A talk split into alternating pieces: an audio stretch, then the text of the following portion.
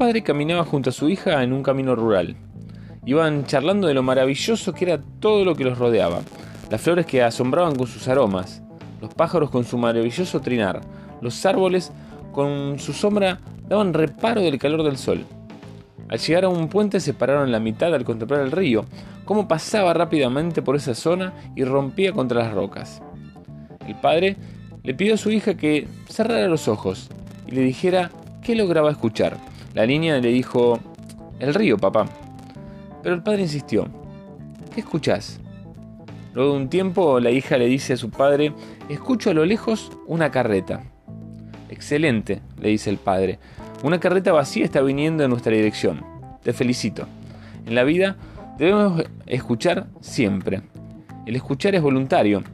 Conlleva un análisis, un tiempo. La niña quedó pensativa y le preguntó, papá, ¿cómo sabes que, está vacía? Su padre se volvió a ella y le dijo, por el ruido. Contra más vacía esté la carreta, más ruido hace. Desde ese entonces, la niña que hoy es una mujer, llevó en su corazón el escuchar cada situación de su vida y a reconocer cada carreta por su contenido. ¿Cuántas personas hoy por hoy solo hacen ruido? ¿No es cierto? Contra más vacías tengan sus vidas, más las escuchamos gritar, aturdir las redes o los círculos donde se mueven, con sus grandes hazañas, sus capacidades, sus vanos logros, sus desméritos hacia quienes lo rodean. No dejemos atemorizarnos ni influir por este tipo de personas. Realmente, en lo buen sentido, son dignos de lástima, ya que no poseen algo bueno para ofrecer. Mejor siempre dejarlos pasar, no mezclarnos con ese tipo de personas. Ojo que la estupidez se pega. Y recordemos que si discutimos con un necio, la gente puede no notar la diferencia entre ambos. Pero lo más importante, ¿qué tan llena está nuestra carreta? ¿Cuánto tenemos para dar? Te animo que hagamos una retrospectiva, que miremos hacia adentro de nuestro mundo interior y veamos cuánto tenemos cargados en nuestras carretas. ¿Cuánto amor estamos dando?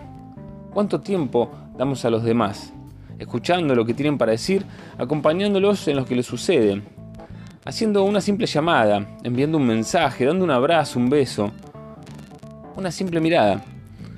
Vayamos por mirar la paja en nuestro ojo y no en el de los demás.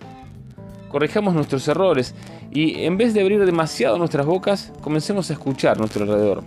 Y así lograremos evitar las carretas vacías y podremos dar de nuestra mercancía a quienes los necesiten. Tarea para la semana. ¿Qué tanto ruido hacemos? Como siempre te digo, gracias por estar ahí. Gracias por tu tiempo, por hacer juntos historias mínimas. Es muy importante para mí poder contar con vos. Mantengamos la, la brújula a mano y hagamos que todo siga su curso. Chau. Dios te bendice.